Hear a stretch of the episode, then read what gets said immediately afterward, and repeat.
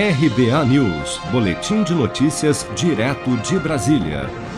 A mesa diretora da CPI da Covid no Senado, composta pelo presidente da comissão Omar Aziz, o vice Randolfo Rodrigues e o relator da CPI Renan Calheiros, já decidiu, antes mesmo da conclusão do relatório, que irá propor o indiciamento do presidente Jair Bolsonaro pelos crimes de curandeirismo, charlatanismo, epidemia e publicidade enganosa no enfrentamento à pandemia.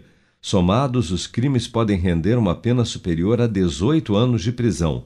O entendimento da cúpula da comissão se deu após o depoimento de Jailton Batista, CEO da farmacêutica Vitamed, ouvido nesta quarta-feira, que admitiu à CPI que a empresa financiou uma campanha publicitária promovendo o uso da ivermectina para a prevenção da Covid no ano passado e que a venda do medicamento, mesmo sem eficácia comprovada contra a Covid, aumentou o faturamento da companhia em 29 vezes durante a pandemia.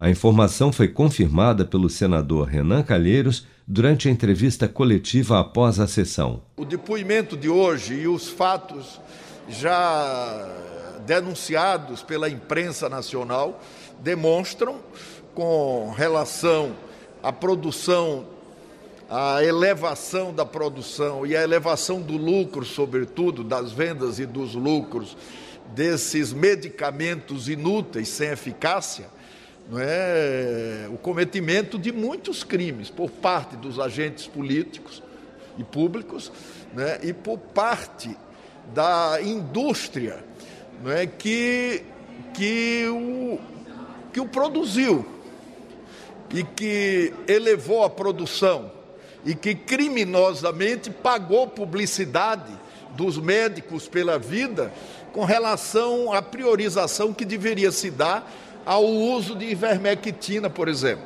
Então, isso deverá configurar curandeirismo, é, crimes, crimes de endemia, charlatanismo, é, medicina ilegal, homicídio.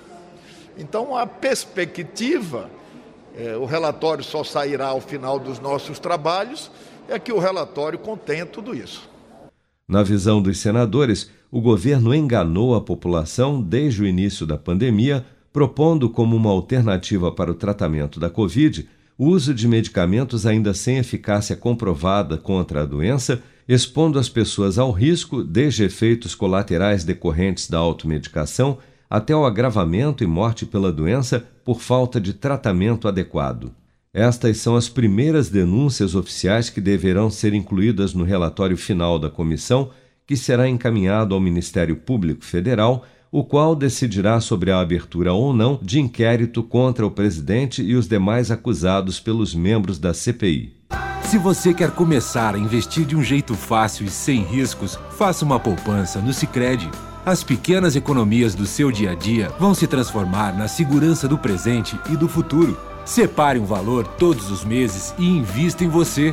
Poupe com o Sicredi, pois gente que coopera cresce com produção de Bárbara Couto, de Brasília, Flávio Carpes.